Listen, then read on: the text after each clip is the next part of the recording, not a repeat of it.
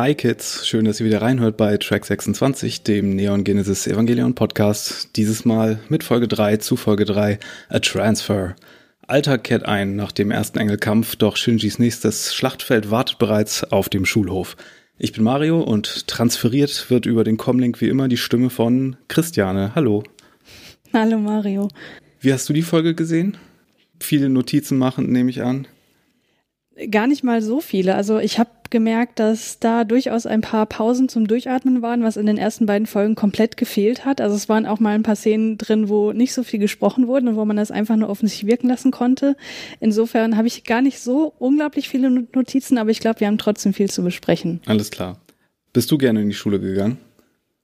Mm, geht so. Ich bin vor allem nicht gerne zur Schule gegangen, wenn Sport auf dem äh, Stundenplan stand. Aber ansonsten war es eigentlich ganz okay. Okay. Fangen wir an mit dem äh, Fakt zum Opening. Dieses Mal wieder was Visuelles. Und zwar etwa Sekunde 50 sehen wir, sehen wir ein Bild von Rei Ayanami, wie sie im Fenster steht. Hast du das ungefähr mhm. vor Augen? Mhm, ja.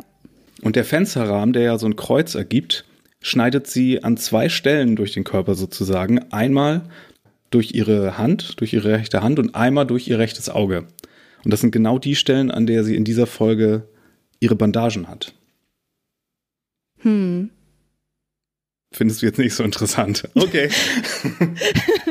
Doch, finde ich interessant. Ich überlege nur gerade, ob das jetzt so unglaublich special ist, weil ähm, weil Hände und Augen ja prinzipiell was äh, Besonderes sind in dieser Serie. Insofern weiß ich nicht, ob das jetzt so viel Bedeutung hat, dass es ausgerechnet genau die Wunden sind, die auch sie in dieser Folge hat, weil das halt so oft auftritt. Weißt du, was ich meine?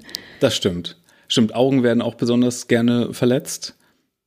Aber das sind die zwei Bandagen, die sie auch hat. Also die, äh, der eine Arm, der ihr in der Schlinge liegt und das ja. Auge, das ein bisschen was abbekommen hat durch den Vorfall, den wir noch nicht gesehen haben in der Serie. Aber wie gesagt, nur ein kleiner Fun Fact, können nicht alles irgendwie super diepe Geheimnisse sein, die ich hier rauskam. Ich muss 26 davon machen, verdammt. Alles gut, aber es ist auch, äh, wenn man davon mal ganz absieht, ein total schönes Bild, finde ich. Ja, auch eins meiner Lieblingsbilder aus dem Opening, glaube ich.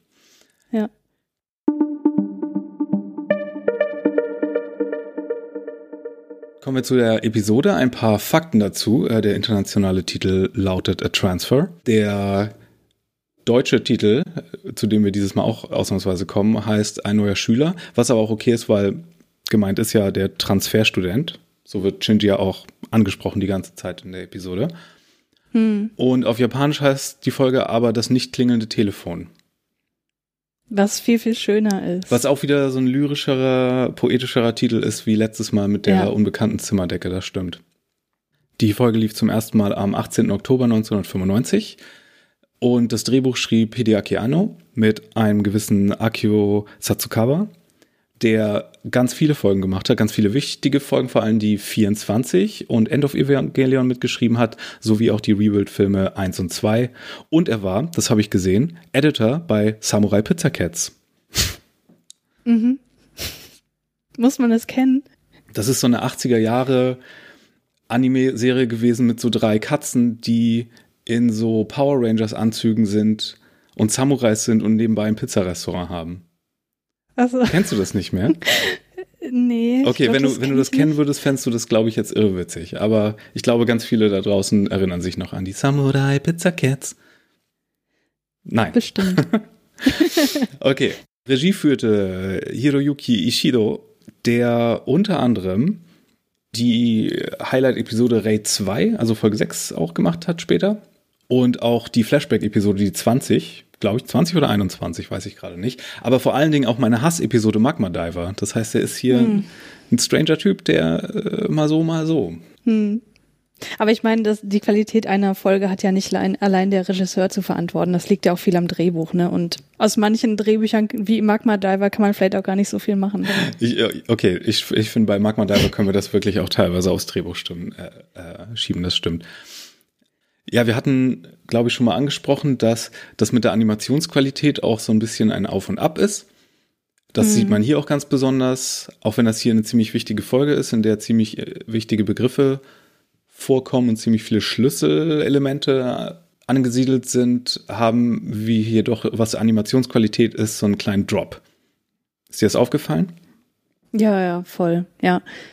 Also ich kann das jetzt nicht so an irgendwelchen Szenen festmachen, das war eher so ein Gesamteindruck, dass äh, man schon merkte, dass da irgendwie sich an manchen Stellen nicht ganz so viel Mühe gegeben wurde, war so mein Eindruck. Ja, das hat vor allen Dingen auch mit Geld zu tun und wie viele Schritte für den Animationsprozess eingesetzt werden. Aber es, man sieht auch, dass es andere Zeichner sind, die hier mhm. dran gearbeitet haben. Das erste, was wir sehen, ist Shinjis Kopf, wie er im Cockpit sitzt von Evangelion und äh, wir sehen seinen Kopf von oben und die Abnehmer, mit denen sozusagen seine Gedanken übertragen werden an den Evangelion. Und wir sehen, dass Shinji sich in einer Simulation befindet. Der Engel vom letzten Mal wird simuliert und äh, Shinji soll hier ein bisschen üben mit dem Eva, weil das beim letzten Mal ja wahrscheinlich nicht so ganz auf seine Kappe allein ging. Das waren nicht seine Fighting Skills, aber woher auch? Das ganze Training, das passiert jetzt. Äh, Rizko erklärt uns außerdem das Kabel, das Umbilical Cable, die Nabelschnur, die eine Minute lang. Was war mit der Minute? Also sie sagt, dass das Kabel eine Minute lang volle Energie geben würde und maximal fünf Minuten in einem reduzierten Aktivitätsmodus Energie spendet. Genau. Und da habe ich mich gefragt, wird das mit der Minute jemals wieder aufgegriffen? Weil es sind eigentlich immer fünf Minuten ähm, Countdown, die losgehen, sobald das Kabel abgeht. Das, das kann sein, das weiß ich gar nicht so genau gerade. Und dann sehen wir, dass ja, Rizko hier so ein bisschen Indoktrination betreibt und Shinji im Grunde programmiert wie ein Computer und er auch mit etwas glasigen Augen in dieser Simulation sitzt. Wobei man nicht mhm. so sagen kann, sehen Leute in Virtual Reality Simulationen in Evangelion immer so aus mit diesen glasigen Augen oder sieht Shinji so aus, weil das ist das, diese Animations-Shorthand für jemand ist nicht ganz bei sich? Ja, ich würde eher Zweiteres behaupten, weil genauso sieht er beim richtigen Kampf ja auch aus später. Ja, genau. Hast du gemerkt. Sonst wäre ich dann darauf ja. nämlich mal zurückgekommen. ja, er sieht einfach total roboterhaft aus, so, so absolut lethargisch, als wäre er nicht wirklich da. Ja. Mm, das mit dem Feindbild, das ist auch so eine Geschichte, die in Evangelion nicht so komplett ausgearbeitet ist, aber es kommen ja immer mal wieder so Sachen, weil wir ja nicht den Hintergrund der Engel wissen oder woher die kommen oder irgendwie sowas und das im Grunde ja auch nie so ganz wissen werden und wissen sollen. Mhm äh, wird ja von denen manchmal nur so als äh, Techie von der Feind gesprochen. Also so ein mhm. abstraktes Feindbild, wie das auch im Krieg passiert. Und das wird nie ganz ausgearbeitet und so als Theme behandelt, aber es ist halt da. Da merkt man auch so ein bisschen, aus was für einer Generation der Anno kommt und äh, was er hier kritisieren möchte. Mhm. Mm, schöner kleiner Touch ist auch, dass äh, Shinji dann, wenn er sein Mantra aufsagt, nicht äh, ich darf nicht weglaufen, sondern dass äh, Ziel erfassen und abdrücken oder irgendwie sowas. Mhm. Dass er dann beim, ich weiß nicht wie vielten Mal, bei dem Abzug drücken, dass dann die Titelkarte erscheint. Das fand ich immer sehr kunstvoll. Mhm. Als nächstes haben wir in unserer Lieblings-WG eine Szene mit Langschläferin Misato, die Spätschicht hat und von Shinji geweckt wird, obwohl sie noch weiter pennen könnte. Sie hat lange an irgendeinem Projekt gearbeitet.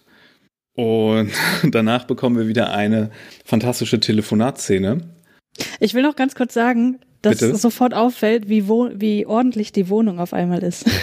Genau, wir haben ja letztes Mal gesehen, wie Shinji den ganzen Haushaltsplan abbekommen hat und das ist das, das sind ja. die Früchte davon. Ja, das scheint er sehr gut zu machen und das ist ja auch etwas, um das ihn Misato hier direkt wieder bittet, dass er doch mal eben den Müll runterbringen soll und genau, er scheint da ein bisschen enttäuscht zu sein. Als ich Evangelion damals zum ersten Mal gesehen habe und und erst die ersten sechs Folgen hatte und die immer und immer wieder geguckt habe und viel zu viel überinterpretiert habe, noch mehr als heutzutage. und nicht wusste, dass äh, in Japan Müll getrennt wird in verschiedene Sachen, unter anderem brennbarer Müll, habe ich total viel in dieses brennbar reininterpretieren wollen. Obwohl das gar nichts weiter hergibt, glaube ich. Mm, nee, ich glaube nicht. Aber ein Detail, auf das ich äh, sehr viel geben möchte, sind doch bitteschön Rizkos Kitschkatzen, die neben ihrem Aschenbecher stehen. Ja. Die sind großartig. Die Katze kommt ja später auch nochmal vor, in einer sehr traurigen Story. Mhm. So, die Katzen sind ja, könnte man sagen, ihr Pen-Pen. Und nicht mal richtig, mhm. richtig ihrs, weil es sind ja die Katzen einer Bekannten, auf die sie aufpasst, wenn ich mich gerade recht erinnere. Hm. Ja, irgendwie so war das.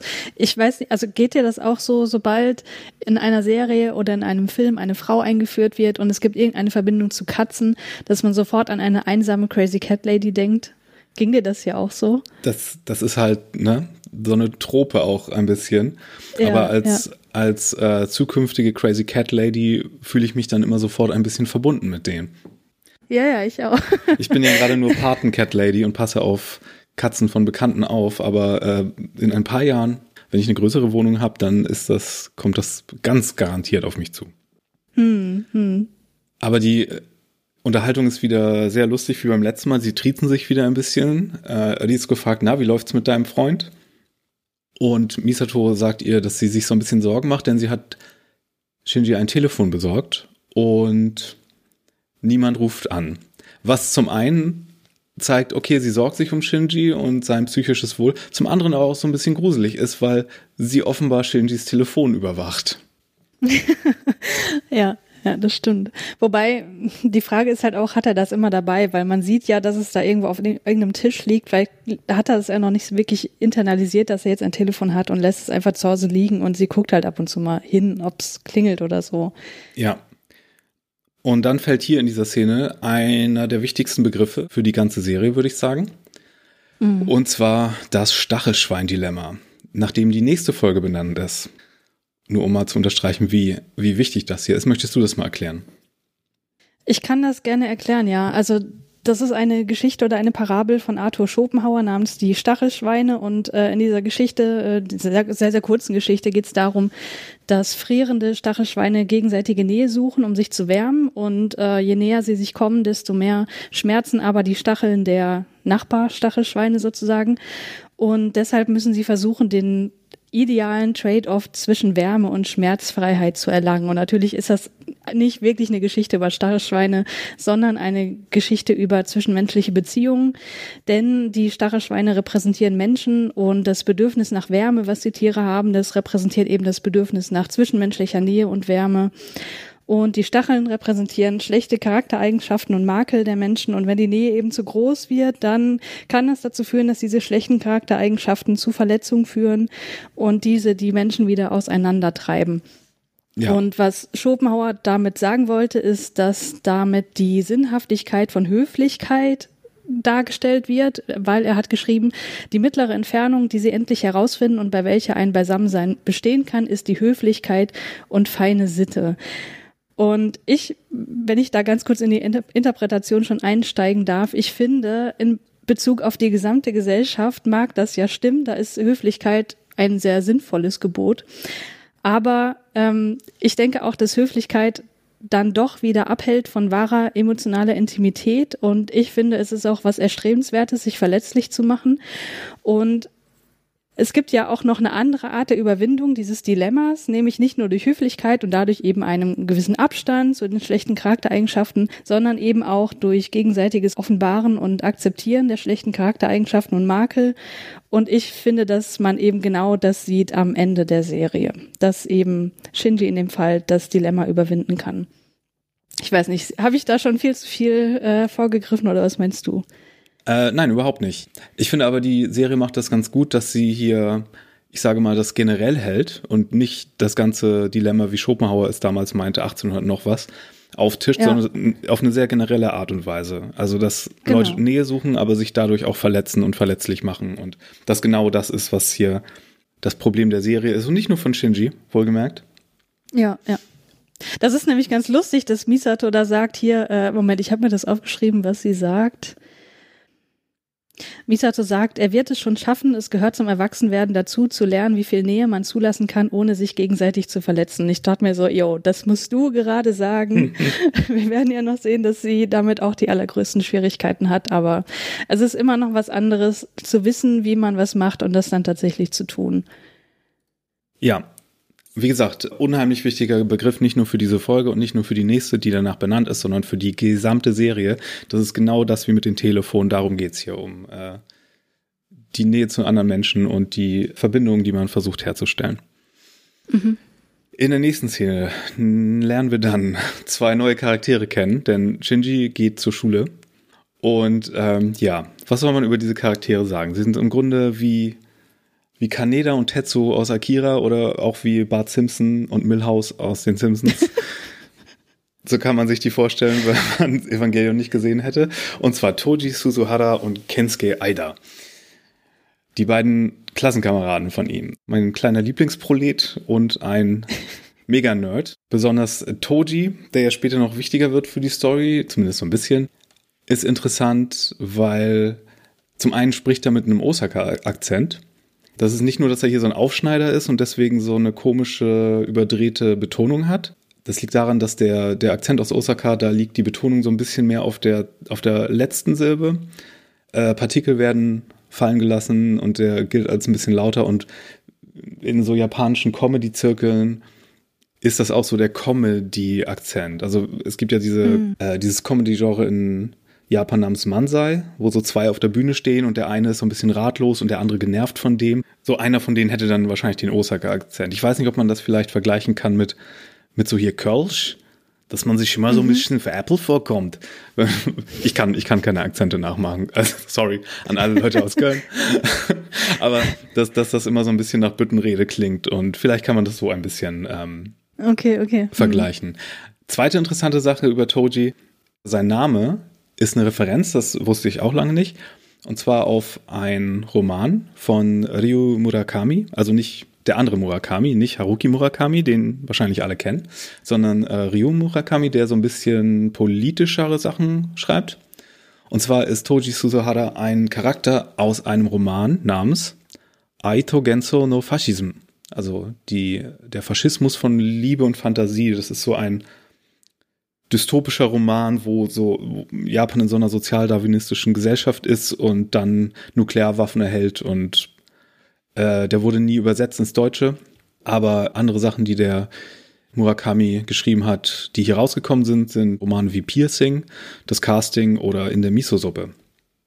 Ja, was wir über Toji erfahren zu Anfang ist, dass seine Schwester verletzt wurde bei dem Kampf des Evangelion und es 10 bis 20 Verletzte und vielleicht sogar Tote gab. Also diese ganzen Bewohner aus Tokio 3, die wir gar nicht so mitbekommen. Und das Leid der Gesellschaft, denn auch wenn das eine Festungsstadt ist, äh, Kollateralschaden gibt es trotzdem noch. Die Schule ist auch ziemlich leergefegt. Es sind nur noch wenige Familien, die sich trauen, da zu bleiben und viele davon arbeiten auch für die Regierung. Wir hören ja dann, dass Tojis Vater auch in irgendeinem Labor oder irgendeiner Forschungseinrichtung ähm, arbeitet. Und äh, Kensuke ist so ein typischer Nerd, aber nicht nur Nerd im Sinne von Otaku, sondern Nerd im Sinne von Militärfetischist, was in Japan mhm. zu der Zeit so ein bisschen Hand in Hand ging und auch immer noch so ist. Also Otaku ist nicht nur Riesenroboter-Fan, sondern auch Kampfmaschinen-Fan. Was man mhm. ja an Anno auch ab und zu merkt, dass er so diese ganze Maschinerie fetischisiert. Mhm. Er sagt, Toji sagt zu Kensuke sowas, ja, du fandest diese ganze Kämpferei doch bestimmt total gut. Und er sagt darauf, in der Übersetzung stimmt genau, auf Japanisch sagt er ma, ne? Was so viel wie ist wie, ja, ist so, aber ich will es eigentlich nicht zugeben. Oder ich will nicht weiter drüber reden, also leider geil. Ja, ja. dann hören sie vom neuen Schüler, der Austauschschüler, der Tenkosei, wie äh, Toji Shinji dann noch in Zukunft nennen wird, erstmal. Damit haben, haben die natürlich sofort Beef eigentlich. Vorher, bevor wir zum Beef kommen, erzählt der Lehrer noch was vom Second Impact, was, wie ich finde, extrem witzig gemacht ist. Hier kommt so ein alter Lehrer rein, der auch so ein Kriegsveteran sein könnte in jeder anderen Filmgeschichte und erzählt im Hintergrund etwas vom Second Impact. So lauter Worldbuilding, Hintergrundinformationen, während wir mitbekommen, wie Shinji schon mit seinen Klassenkameraden interagiert und seine Geheimnisse nicht bei sich behalten kann. Mhm. Ja, und erzählt ja auch nicht das, was wirklich passiert ist, aber das wissen wir an dieser Stelle natürlich noch nicht. Also genau. er erzählt halt, dass 1999 ein Meteorit in die Antarktis eingeschlagen sei und daraufhin es zu Klimakatastrophen gekommen sei. Die Hälfte der Menschheit und tausende Organismen wären gestorben und so weiter. Und das ist eigentlich eine ziemlich krasse Geschichte, aber ja. wahrscheinlich haben die Schüler das alle schon tausendmal gehört und sind auch dementsprechend desinteressiert. Richtig. Das ist so wie hier das, was man über, über den Krieg lernt in der Schule. Das hat man dann auch öfter. Haben sie auch schon tausendmal gehört und dann erzählt der Lehrer das wahrscheinlich auch zum tausendsten Mal. Dass die Erde so aus der Achse geworfen wurde, erklärt übrigens auch, dass wir in Evangelion permanent Sommer haben. Es gibt keine Jahreszeiten mhm. mehr. Und weswegen es auch diese Überpopulation von Zikaden gibt, aber das wird, glaube ich, später sogar noch gesagt. Und genau, es ist natürlich nicht die richtige Geschichte, was wirklich passiert ist, aber es ist das, was in den Schulbüchern steht. Und das mhm. macht es witzig, dass wir es hier tatsächlich auch in der Schule wie aus den Schulbüchern hören. Mhm. Mich erinnert diese Second Impact Geschichte vor allen Dingen auch an den an den äh, Roman Japan singt, Nippon Chimbutsu von Sakyo Komatsu. Das ist so ein Katastrophenroman oder der japanische Katastrophenroman aus den, aus den 70ern. Ich glaube, da gibt es so, so Vulkanausbrüche und Erdbeben und dann versinkt Japan so nach und nach im Meer. Gibt es mehrere Filmversionen von, einer aus den 70er Jahren, sogar eine Parodieversion. Und ähm, der Regisseur, der Anime-Regisseur von so Sachen wie Devilman Crybaby, der Masaaki Yuasa, der macht gerade als sein vorerst letztes Projekt für Netflix eine Anime-Version davon, die irgendwie hm. dieses nächstes Jahr kommt. Da bin ich sehr gespannt drauf, weil der auch einer der spannendsten Anime-Macher gerade ist. Die Filmversion dazu heißt hier übrigens Der Untergang Japans. Äh, hm. Habe ich leider auch noch nicht gesehen, aber wäre ich mal interessiert dran. Und erinnert natürlich jetzt aktuell seit letztem Jahrzehnt auch an das Tohoku-Erdbeben, und dass Japan tatsächlich auf einer dummen, dummen Gesteinsplatte liegt, wo es nicht besonders praktisch mhm. ist zu wohnen.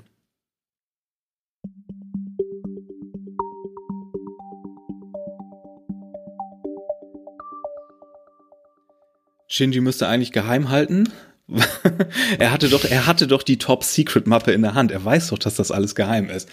Aber er will halt auch gemocht werden und deswegen, als ihn ja. dann eine Mitschülerin per Klassenchat fragt, stimmt es, dass du der Pilot bist von dem Roboter, der hier Action gemacht hat? Sagt er einfach nur, yes. Die Szene ist so lustig, wie sie dann alle komplett umdrehen, außer Ray, der Lehrer und Hikari, die Klassensprecherin, die sind da noch nicht involviert. Ray, die sich komischerweise auf ihren kaputten Arm lehnt, während sie am Fenster sitzt, stört mich immer wieder. Habe ich immer wieder Schmerzen bei, wenn ich das sehe. Aber es ist Ray, es ist wahrscheinlich egal. Ja, der, der Lehrer erzählt weiter, ja, ich habe damals in so und so gewohnt. Und Toji ist mega angepisst und äh, mhm. Shinji erzählt hier alle Geheimnisse. Was hast du für ein Messer? Ja, das Brockmesser, das wird irgendwie Schwingungen. Und wie heißt dein Roboter? Ja, der heißt. Oh, das ist aber eine gute Stelle, wo wir zu den Namen kommen können, mal kurz. Denn, ja. wie du vielleicht mitbekommen hast, im Fluss des Gesprochenen ist da nichts irgendwie mit Zero Ichi und sowas, wie das immer Eva Einheit Strich 01 oder sowas in den Untertiteln ist, sondern Eva 1 hat den schönen Namen Shogoki. Hm. Und die anderen heißen Serogoki und Nigoki. Ni ist halt die zwei, Go ist ein Zählwort und Ki ist die Maschine. Und hm. Shogoki wäre eigentlich Ichigoki oder Hitotsugoki? Nein. Das klingt irgendwie falsch. Aber auf jeden Fall, Sho ist halt so ein fancy Wort für eher das erste. Oder ist es nicht mal fancy? Es ist der erste statt eins. Mhm, und mhm. deswegen haben die Evangelions halt eher diese Namen anstatt diese Zahlbezeichnung. Das klingt mehr wie Name. Mhm. Nur mal so nebenbei. Dann in der nächsten Pause bekommt Shinji gleich mächtig auf die 12. Und ich liebe es, wie die Kamera, in Anführungszeichen, auf Tojis zitternder Faust hängen bleibt. Hm. Ja, es ist nicht so, als würde ich den Roboter steuern wollen, sagt er was Toji nur noch wütender macht. Mhm. Was eine Szene ist, die ja in der kommenden Folge so ein bisschen so ein Spiegelbild hat. Wenn Shinji sich nicht unbedingt rausredet, aber so einen ähnlichen Moment mit Misato hat, weißt du, welchen ich meine? Nee, nee, noch nicht. Dann kommen wir nächste Folge darauf. Dann erinnere okay. ich dich dann nochmal. Aber dass, ja. dass, äh, dass Shinjis Attitüde sozusagen seinem Gegenüber in Wut versetzt und nicht mehr Mitleid generiert, sondern Wut. Ja, ja, er, er übernimmt halt keine Verantwortung ne, für, für das, was er getan hat. Und dann heißt es auch schon, ja, es wird nach uns verlangt oder Ray teilt ihm das mit. Und das ist die erste Konversation zwischen den beiden, ne? Stimmt, da hast du recht, gut, dass du das sagst. Im Krankenhaus haben sie ja kein Wort miteinander verloren. Und hier äh, müssen sie anrücken, weil es ist Shamshel, der Engel des Morgens. Deswegen wird, werden Shinji und Rei aus der Schule geholt, weil der Engel des Morgens kommt natürlich morgens, wenn die Kinder in der Schule sind. Hm. äh, irgendwie musste man das Thema des Morgens wahrscheinlich unterbringen. Es ist der vierte Engel, der diesmal nur drei Wochen später und nicht 15 Jahre später kam. Hm, interesting. Ja. Und beschreibt den doch mal. Das ist einfach nur ein Riesenpenis mit ein paar komischen Ärmchen dran. Es ist ein Riesenpenis mit einer Klitoris. Ja. Weil er hat ja die, die, was heißt hier? Ja, er hat, er hat den roten Kern in einer Furche unter seinem, also komm, ich bitte dich. ja gut, da muss man aber dazu sagen, dass wenn man eine Klitoris so darstellt, dass man nicht wirklich weiß, wie die aussieht, aber okay. ja, es ist stilisiert. Ich, ich habe jetzt auch noch keinen Penis gesehen, der so aussieht, aber aber das gut. kommt dem auf jeden Fall näher. Wir, wir naja, kommen, egal. Wir, ja, wir, wir halten fest, es ist auf jeden Fall, es ist zu sehen, auch wenn es irgendwie so ein bisschen nach äh, nach einem Krustentier aussehen könnte, ein Hummer, ein Penishummer. Sagen wir mhm. Penishummer dazu. Tokyo 3 wird heruntergefahren. Wir sehen zum ersten Mal, wie das Ganze vonstatten geht, wenn hier Battle Stations sind. Und Kommandant Ikari ist nicht vor Ort. Mhm. Ist natürlich die Frage, ist er sonst immer vor Ort? Oder hat er gerade verschwörerische Business-Angelegenheiten zu tun? Die ganzen Sachen, von denen wir noch nichts wissen? Wer weiß, wer weiß. Erfahren wir aber auch nicht, warum da, also zumindest in dieser Folge erfahren wir nicht, warum er jetzt gerade nicht da ist. Nein, aber offenbar hat er Besseres zu tun, als die ganze Zeit nur darauf zu warten, ob mal ein Engel vorbeikommt. Hm. Man got shit to do. Die Bevölkerung wird dann im Bunker evakuiert, was auch ganz hervorragend und reibungslos funktioniert. Und Fuyutsuki, der Right-Hand-Man von Gendo, lamentiert die ganzen Steuergelder, die verschwendet werden, weil das Militär natürlich erstmal wieder versucht, mit den konventionellen Waffen alles darauf zu schießen. Hm. Es wird sehr schnell beschlossen durch den Rat, ne, den wir letztes Mal hatten, den internationalen, das internationale Komitee, dass der Evangelion-Einsatz bewilligt wurde. Und Misato nennt die, die Herrschaften hier dann Uruzai Yatsura, also diese nervigen Typen. Wo ich mich gefragt habe, ob das eine Anspielung ist auf die Serie Urusei Yatsura von der Ranma 1,5 und Inuyasha Autorin weil an der Serie mhm. hat Hideaki Anno auch mal kurz gearbeitet. Der hat sehr viele Sachen gemacht, äh, von ah, denen ich nichts wusste. Unter anderem hat er auch kurz bei Sailor Moon gearbeitet und die Verwandlung von Uranus und Neptun animiert. Ah, Lauter ja, okay. Sachen über diesen Mann, die ich nicht wusste. Ich möchte gerne noch auf die Konversation zwischen Misato und Makoto Yuga eingehen. Das ist ja der einer der, der drei Kommando, genau, der ja auch auf sie steht, wie wir später erfahren. Und äh, die haben da einen interessanten Dialog, ähm, wo es genau darum geht, dass eben nur drei Wochen vergangen sind und nicht 15 Jahre wie zwischen den letzten beiden Engeln. Und darauf sagt Misato, und da habe ich dich ja auch schon wieder gefragt, ob das wirklich die korrekte Übersetzung ist. Also in der Netflix-Übersetzung sagt sie, naja, viel früher als erwartet, nicht besonders rücksichtsvoll oder darauf stehen Frauen ja so gar nicht. Und irgendwie dachte ich schon so, hm, ob das so stimmt. Ich habe das Gefühl, da steckt irgendwie mehr drin. Und dann habe ich nochmal gegoogelt, was denn so eine andere Übersetzung sein könnte. Und äh, da wurde äh, Folgendes angeboten. Sie achten nie auf unsere Gefühle, oder? So ein Typ hassen Frauen einfach. Und äh, das bezogen auf den Engel. Ich glaube, wenn man irgendwie noch versucht hat, mit sich selber das wegzureden, dass das irgendeine sexuelle Konnotation haben könnte, dann sorgt Misato dafür, dass man da aber letztlich wirklich drauf kommen muss weil äh, man kann nicht darüber hinwegsehen, dass sie das eben vergleicht mit einem sexuellen Egoismus von Männern gegenüber Frauen und äh, was natürlich auch wieder eine Verbindung hat zu toxischer Männlichkeit, was finde ich das Thema dieser Folge ist, ähm, insbesondere durch den Kampf am Ende. Und Toji und Toji auch, ja, wobei ich Shinji da eher in einem Konflikt, ja gut, bei Toji ist auch ein Konflikt da. Es ist auf jeden Fall, finde ich, die sexuellste Folge bisher. Oh ja, sehr extrem sexy. If that's your kind of thing. nee, auf jeden Fall, ist, ähm, also sie sagt irgendwie was von Rücksichtslosigkeit, das stimmt, so viel habe ich auch noch in Erinnerung und sie sagt tatsächlich, äh, diese Art von Typ wird von Frauen ge gehasst oder verabscheut hm. und ich erinnere mich aber damals, eine alte deutsche Untertitelung war, es ist eine Form, die Frauen hassen, weil sie das Wort Typo irgendwie so, also Type so seltsam übersetzt haben. Und dann dachte ich. Stimmt, daran erinnere ich ja, mich. Die gelben ja, die gelben OVA-Untertitel. Ja, das hat mich. Ich konnte damals kein Japanisch und dann, und dann dachte ich so, spielen die hier wirklich auf die Penisform an? Wollen die hier wirklich darauf hinaus? Und ich weiß nicht, ob der Übersetzer hier einen Fehltritt gemacht hat oder das mit Absicht auf diese Form beziehen wollte. Da würde ich gerne mal mit jemandem reden. ja, ja. Also falls ihr mit den OVA Untertiteln von Ende der 90er zu tun hattet, ruft mich an.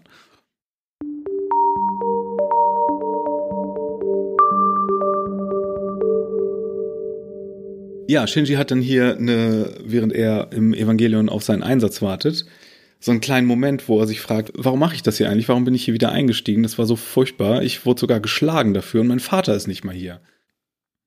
Ja, also da merkt man schon, dass da gewisse äh, Gedanken bei ihm eingesetzt haben.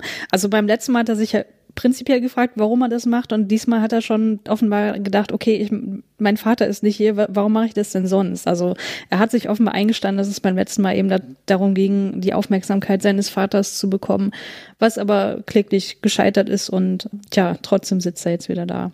Ich glaube auch, dass es der einzige Grund, warum hier storytechnisch der Kommandant wirklich fehlt, damit Shinji sich diese Frage stellen kann, weil die Frage mhm. von Shinjis Motivation ja immer wieder Thema wird und auch ja.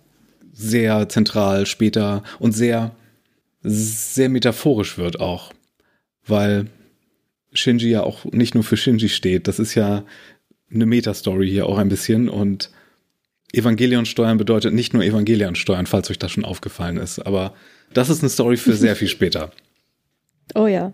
Suzuhara und Aida haben dann hier einen kleinen Moment, wo sie auf Klo verschwinden oder vielmehr, vielmehr äh, Kenske, also Kenske Eider. Äh, ich sag das hier immer so austauschen, ich sag nachher nochmal was zu Namen. Die schleichen sich aufs Klo, weil der Mega-Nerd unbedingt den Evangelion mal sehen will. Meine Güte. Und Toji lässt sich dazu überreden. Vielleicht auch, weil er, weil er sehen möchte, ob, ob Shinji okay ist. Hm. Und dann kommt eine ganz interessante Sache, wie ich finde, weil religiöse Images und Bilder und überdrehte Sachen aus dem Christentum und, und Judentum und so werden ja hier total immer an, in den Vordergrund gerückt als, als so Bijou und Schmuck und Zierde der ganzen Serie.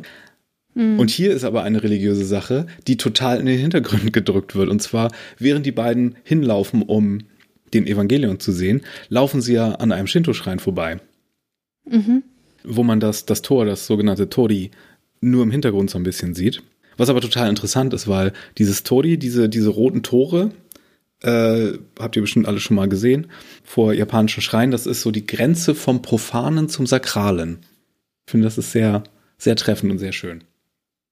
Hm. Aus praktischen Gründen wahrscheinlich eher, weil sie, weil die oft an einem erhöhten Platz sind auch, ja. Und dann kommt der Eva aus dem Boden hinaus, wie der Teufel aus der Hölle. Und Shinji macht es sofort falsch hält sich nicht an die Taktik und bekommt wieder auf die 12 zum zweiten Mal in dieser Folge. Ja, aber macht er das wirklich falsch? Weil er sagt ja, oder er, äh, ihm wird gesagt, er soll das AT-Field neutralisieren und dann schießen. Und genau das tut er doch. Es ist halt nur die falsche äh, Strategie hier in, bei diesem Engel. Ja, und wahrscheinlich sollte er nicht so Dauerbeschuss machen und keine Ahnung. Aber das sind so Kleinigkeiten, die Shinji natürlich auch nicht kan kennen kann. Ja, eben. Von daher, das ist, schon, das ist schon sehr unfair wieder, Shinji gegenüber. Ja, er macht's halt genau wie in der VR, wie er es früher vorher geübt hat. Ja. Ne? Da ist halt auch wieder so diese visuelle Parallele, dass es im Grunde genauso aussieht wie am Anfang. Und im Grunde macht er sein, gibt er sein Bestes. Ja. Es klappt halt nur einfach nicht. Und Kensuke macht dann auch noch den, den, den Spitzenjoke hier, dein Schlag muss immer richtig zugesetzt haben. ja. Und äh, ja, ich glaube, das ist der Grund, warum, warum Toji hier ist, weil er ist ja halt ein Bully mit einem Heart of Gold auch. Ne? Mhm. Ja, das Kabel reißt natürlich, weil äh, es wurde vorher erwähnt in der Folge. Natürlich muss es reißen, damit wir den dramatischen 5 mhm. Minuten Countdown hier bekommen. Mhm. Ähm, Eva fliegt hin und verpasst die Boys nur knapp mit der Hand und kann sich dann nicht mehr bewegen, weil Shinji natürlich nicht irgendwie seine Klassenkameraden zerquetschen will. Dann gibt es einen kleinen Streit zwischen Misato und Rizko, wo sie so ein bisschen auch Rank pullen, ne? Ihren, ihren Rang ins Spiel bringen und all sowas. Weil Misato sagt, mhm. äh, die, die Jungs sollen mit ins Cockpit äh, und Rizko sagt nein. Die ganzen Staatsgeheimnisse, die da drin sind, da haben die Jungs nichts zu suchen. Und Misato so, ich bin hier die, ich bin hier Captain. Nein, ich bin aber Wissenschaftschefin. Ich glaube, das sagen die nicht so, aber ist impliziert. Mhm. Und äh, am Ende gewinnt natürlich Misatos Enthusiasmus und alle hören auf Misato und die Boys kommen äh, da rein. Ich habe mich immer gefragt und um fair zu sein, der Rebuild-Film adressiert das. Ich habe mich immer gefragt, wie kommen die so leicht hochgekrabbelt, um mit in das Entry-Plug zu steigen? Ja, ja. Im Film, im Nacherzählungsfilm von 2007 sieht man, wie so eine ganz kleine Strickleiter aus dem Cockpit runtergelassen wird. das fand ich immer einen netten Touch. Ich dachte immer so, ah, ja, sehr gut. Das ist niedlich, ja.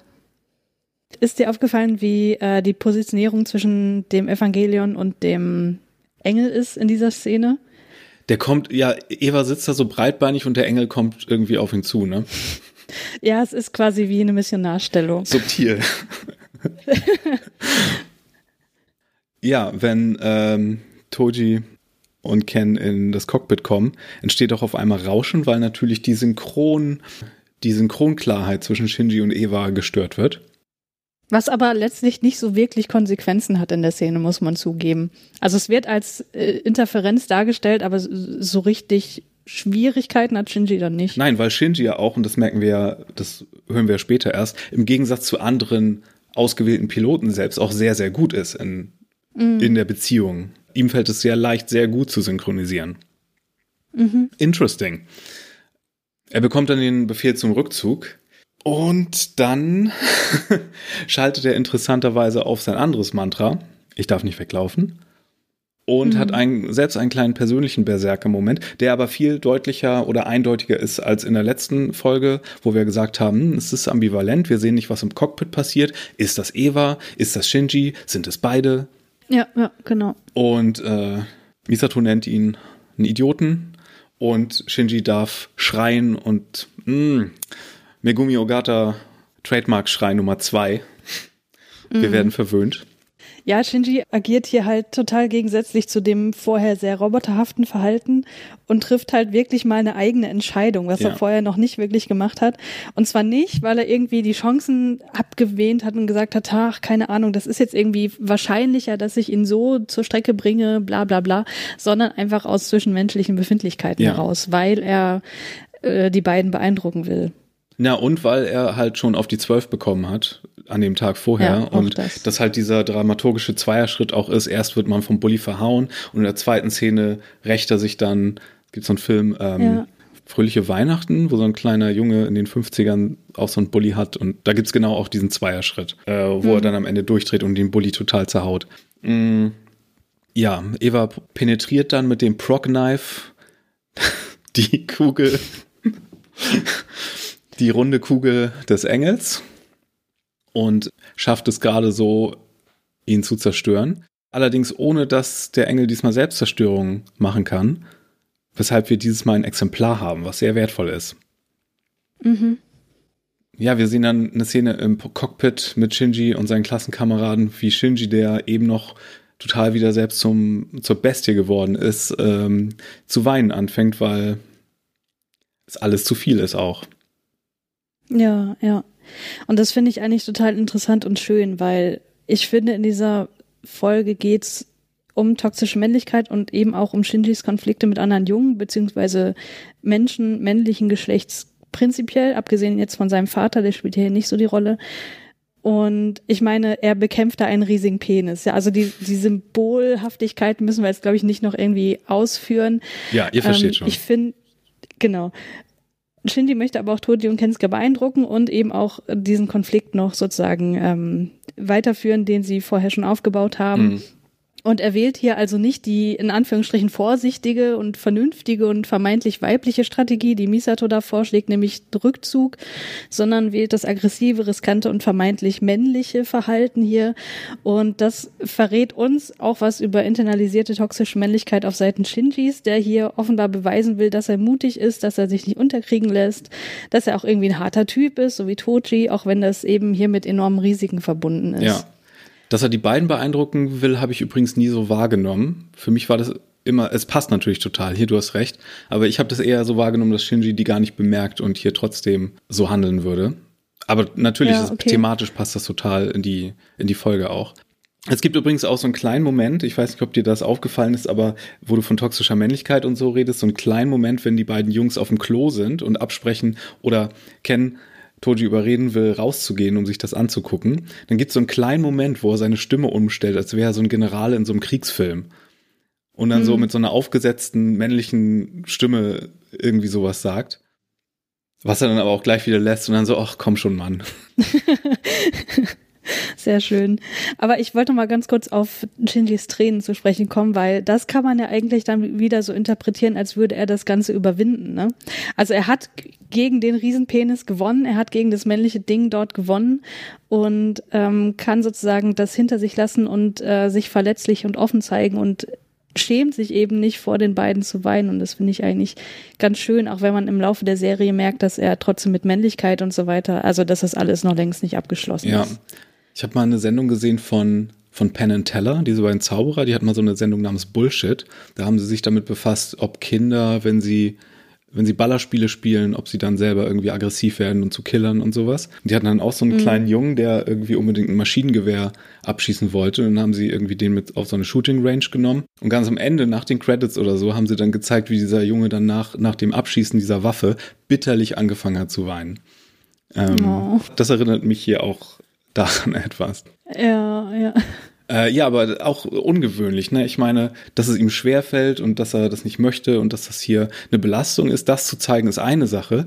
Aber eine ganze Szene noch darauf zu verwenden, zu zeigen, wie der, wie der Junge am Ende weint und wie uns hier dieser Triumph wieder genommen wird. Ne? Also da ist hier mhm. nicht viel mit Faust in die Hand und yeah, fick den Engel. So, da, damit ist ja. hier nicht viel, viel am, viel los. Ja. Und wir bekommen dann natürlich noch dieses schöne Standbild während die Sonne untergeht, mit dem gefrorenen Engel und dem gefrorenen Eva. Wie sie mhm. da in ihrer messerhaften Umarmung stehen, während die Zikaden zirpen. Das ist ein unglaublich schönes Bild. Mhm.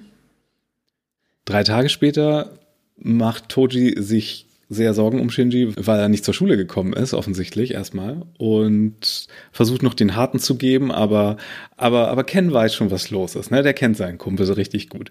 Und er meint ja. so, hier, ja, hier, ich habe ich hab dir schon seine Nummer besorgt. Hier, mach mal. Ruf ihn doch einfach an, verdammt. Mhm. Und wie wir in Folge 1 meinten, Telefone haben hier eine ganz besondere Bewandtnis auch. Und deswegen benutzt er halt auch die gleiche Art von Telefon, wie wir am Anfang mit Shinji gesehen haben äh, um Shinji anzurufen. Das sind übrigens Telefone, die es wirklich in Japan gibt. Äh, die grünen sind für In- und Auslandsanrufe und dann gibt es noch ähnliche in Grau und Pink und manche davon sind dann nur für Inlandsanrufe oder so. Aber das so sehen hm. oder so sahen zumindest damals irgendwie auch ähm, Telefone, öffentliche Telefone in Japan aus. Ich weiß gar nicht, wie, wie kommen die noch sind. Muss ich mal Leute fragen, die öfter in Japan sind.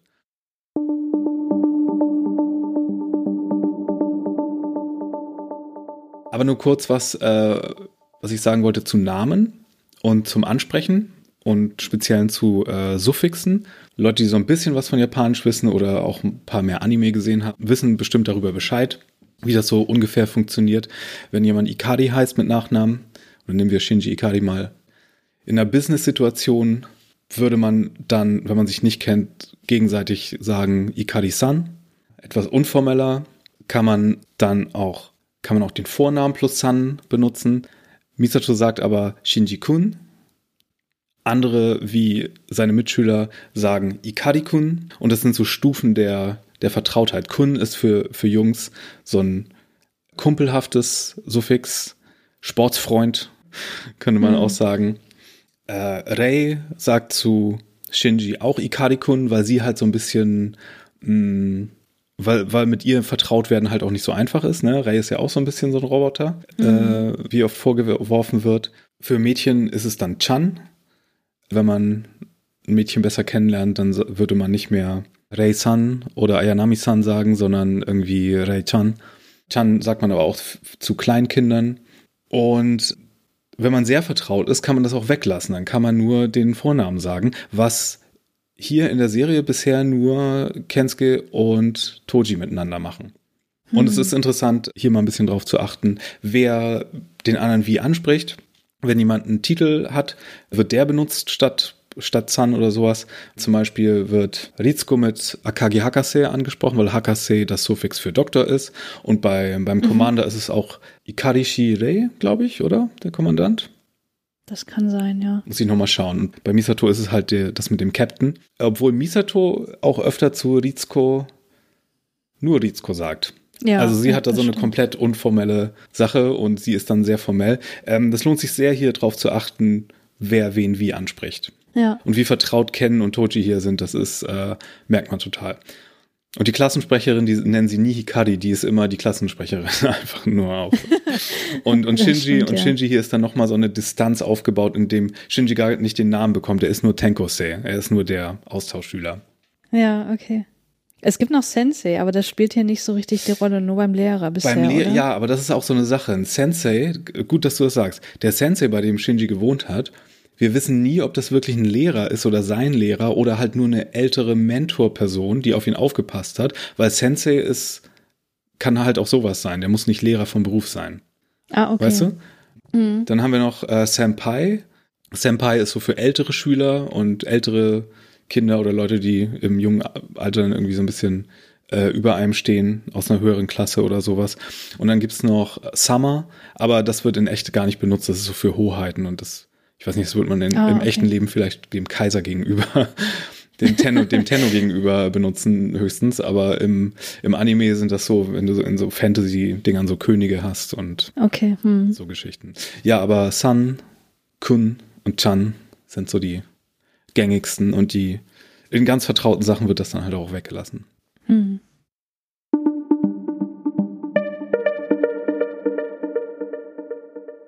Ja, hast du noch abschließende Bemerkungen zur Episode? Ich glaube, wir haben noch gar nicht gesagt, dass Toji am Ende doch nicht anruft. Also zumindest interpretiere ich diese Situation so, dass er eben anfängt, die Nummer zu wählen, aber dann das Telefon wieder einhängt und weggeht unverrichteter Dinge. Das heißt, Telefon, das Telefon von Shinji bleibt weiterhin stumm. Siehst du, das habe ich bisher auch immer so interpretiert, dass er am Ende einen Rückzieher macht und ihn nicht anruft. Ja. Und dieses Mal hatte ich das erste Mal den Eindruck, dass Shinji nicht rangeht. Was aber auch, hm. was aber auch wahrscheinlich falsch ist, weil die Folge ja das nicht klingende Telefon heißt.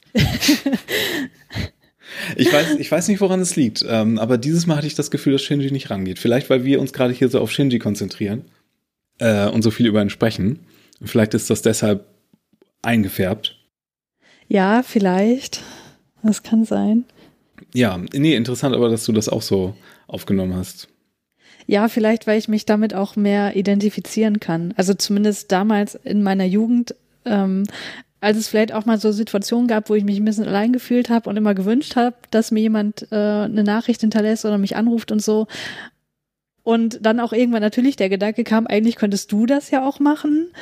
Aber man, man macht es dann ja doch nicht, weil man will ja irgendwie doch das andere sich auch ein bisschen für einen interessieren und so weiter und man traut sich vielleicht auch nicht so sehr und Toji müsste ja hier auch ein bisschen noch über seinen Schatten springen und vielleicht überlegt er ja gut, was soll ich mit dem eigentlich reden? Hm. Also ich kann das schon irgendwie sehr gut nachvollziehen, dass er da den Rückzieher macht. Mhm. Obwohl es auch eigentlich so also einfach wäre. Eigentlich müsste er nur mal fragen, wie es ihm geht und wie die letzten Tage waren und wie er sich fühlt und ja, eigentlich ist es so einfach, aber eigentlich ist es total schwer. Ja, wie gesagt, toxische Männlichkeit. Und wenn du dann noch so ein, so ein Aufschneider bist wie er mit seinem Tonschuhen und seinem Trainingsanzug, dann mit 14 Jahren, ja. ich weiß nicht, wer da die Größe hat, aber spricht. Ja, e- eben, genau. Äh, das spricht Bände, das stimmt. Nee, äh, da würde mich auf jeden Fall äh, interessieren, wie unsere Zuhörer und Zuhörerinnen das aufgenommen haben, weil hier war ich beim ersten Mal nicht sicher. Hm. Ja, ich freue mich enorm auf nächste Woche, muss ich sagen, weil wir dann zu einer meiner Lieblingsfolgen kommen. Okay. Also ich musste immer sagen, ich, ich persönlich kann mit Zahlen nicht viel anfangen. Deswegen, wenn mir jemand sagt, Nummer vier ist meine Lieblingsfolge, kann ich nichts mit anfangen. Ich brauche immer irgendwie ein Cue, dass du mir sagst, da, das kam darin vor, dass ich weiß, ah, okay, alles klar. Ja, in der nächsten Folge wird weniger gekämpft, aber dafür gibt es mehr Psychodrama und die Folge heißt, wie wir ja schon erwähnt haben, auch Hedgehogs Dilemma. Ja. Da haben wir viel zu reden. Okay. Ich freue mich drauf. Ich auch. Ja, dann sage ich vielen Dank fürs Zuhören. Und wenn ihr uns finden wollt online, könnt ihr mich ausfindig machen unter @firewalkwithme bei Twitter und ich Christiane. Bei Twitter unter @christianeartig in einem Wort geschrieben. Und ansonsten könnt ihr uns auch schreiben an track26 podcast at gmail.com. Bis nächste Woche. Bis dann.